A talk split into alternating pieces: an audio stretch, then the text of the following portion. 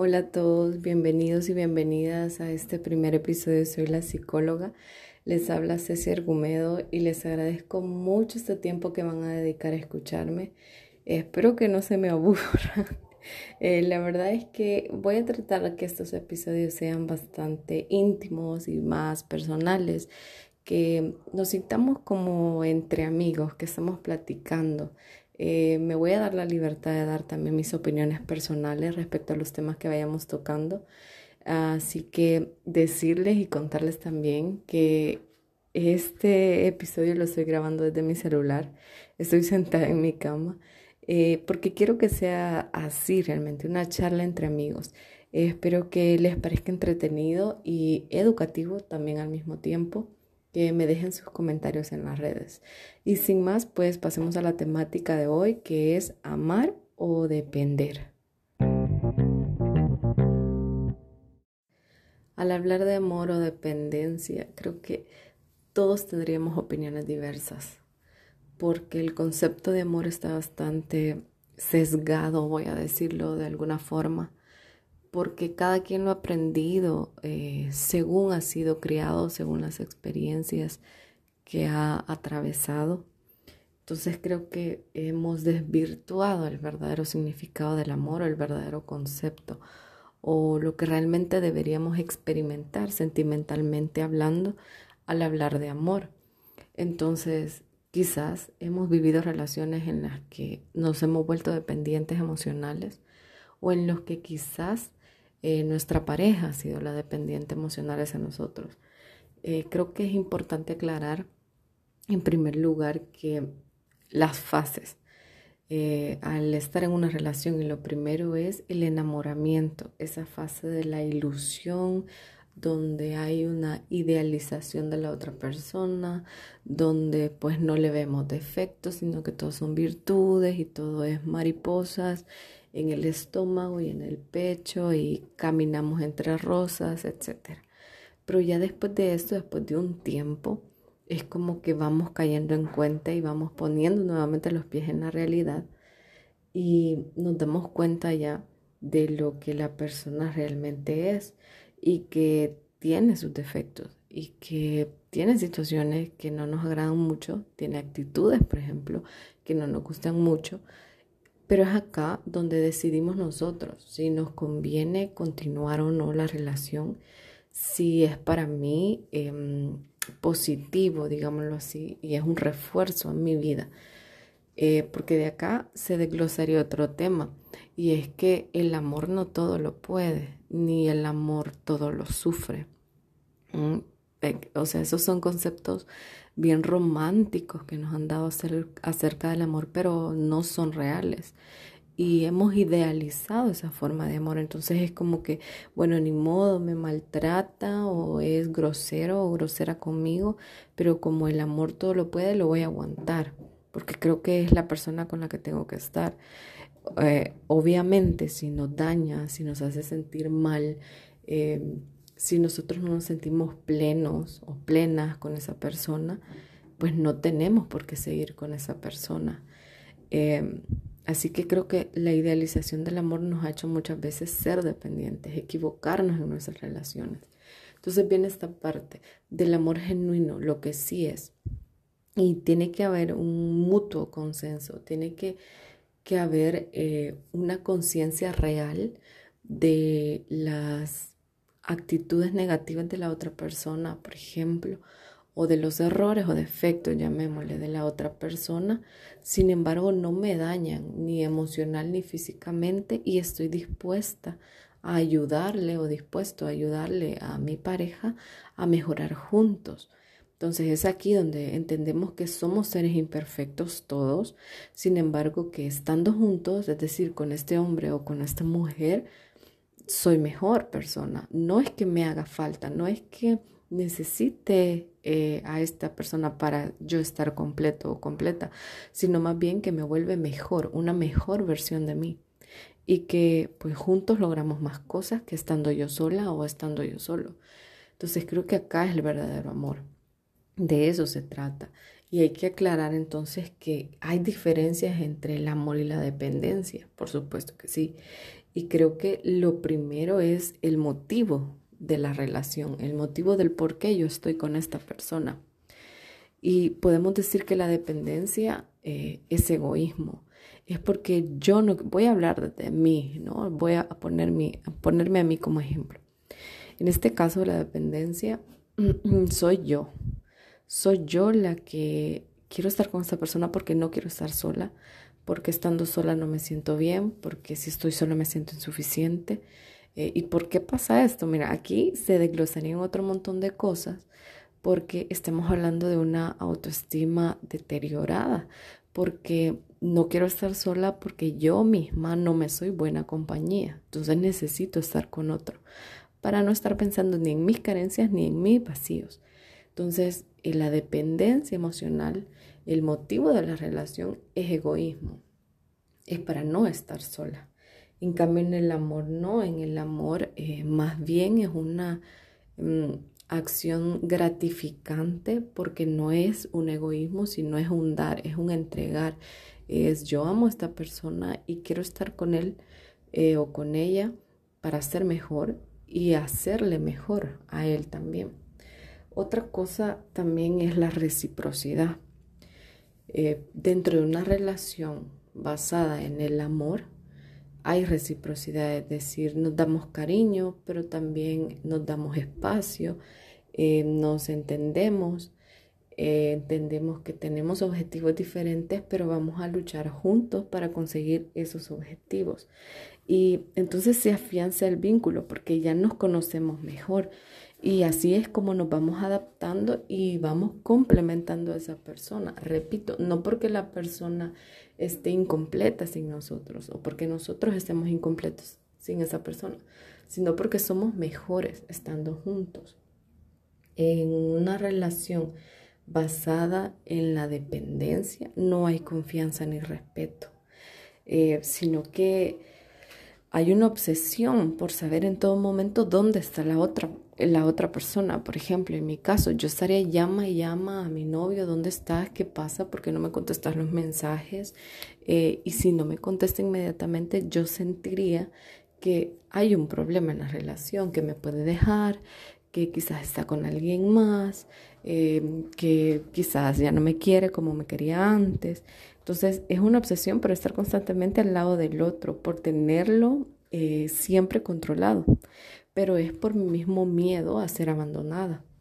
Eso sucede en la relación basada en la dependencia emocional. En cambio, en el amor hay confianza y respeto, es decir, yo le doy su espacio, yo le doy su libertad, porque sé que no me va a fallar en el sentido de faltarme el respeto em, por ejemplo, siéndome infiel con otra persona o quizás ocultándome cosas que sabe que me dañarían.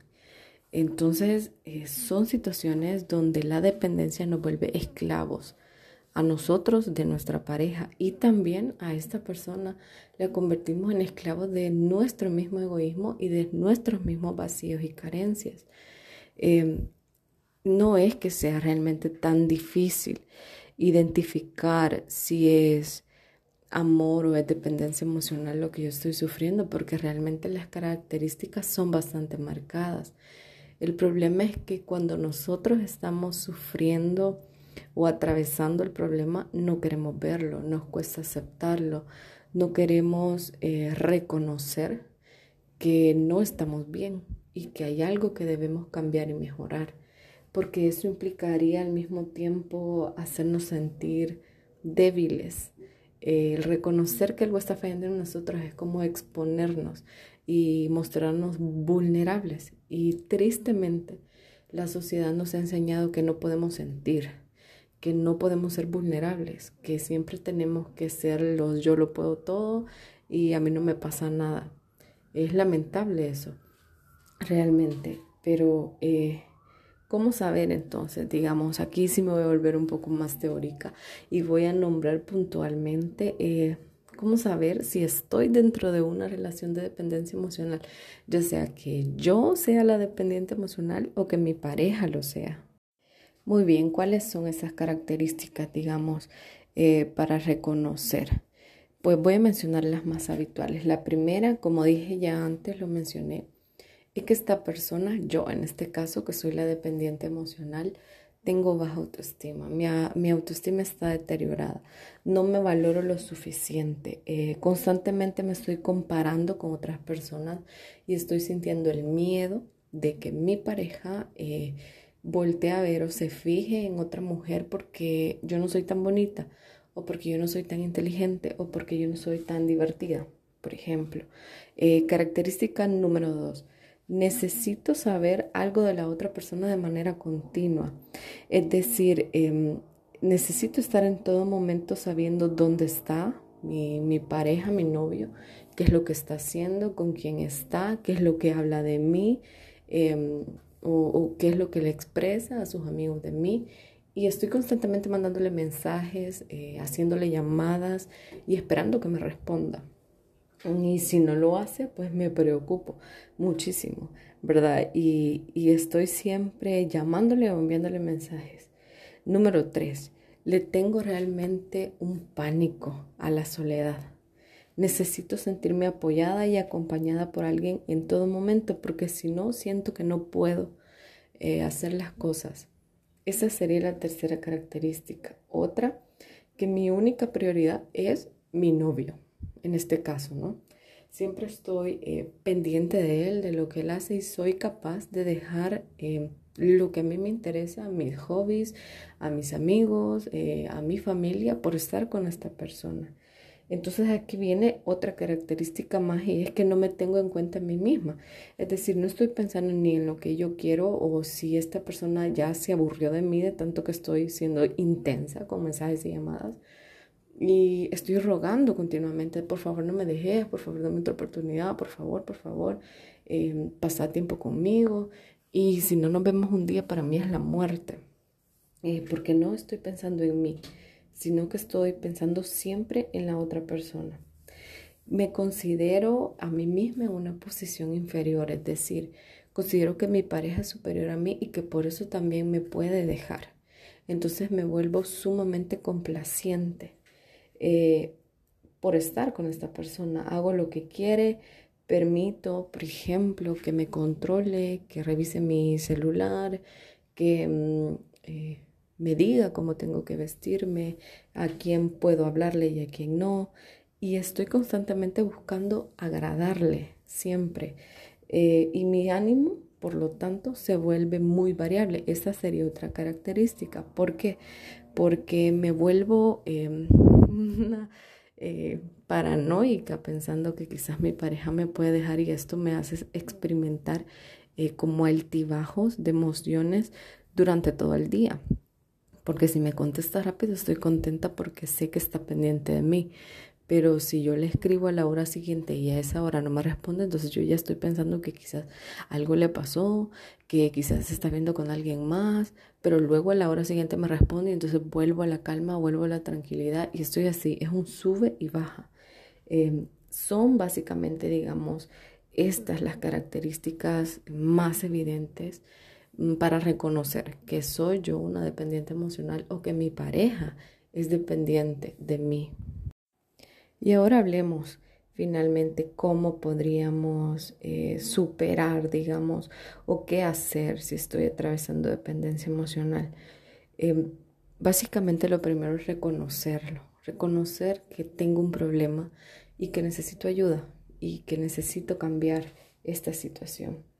Tengo que hacer como un repaso de cómo es la relación con mi pareja. Tengo que sentarme y meditar más específicamente en lo que estoy viviendo. Y esto mismo me llevaría a pensar un poco más en mí. Eh, serían los pasos también a decir que no y sobre todo trabajar mi autoestima, es decir, necesito ir a terapia. Eh, necesito la ayuda de un profesional para que me brinde herramientas para mejorar mi autoestima, para que me ayude a decir no, para que ampliar al mismo tiempo mis relaciones sociales de una forma adecuada, porque el problema también puede ser que amplíe mi círculo social, pero busque personas de quien depender emocionalmente.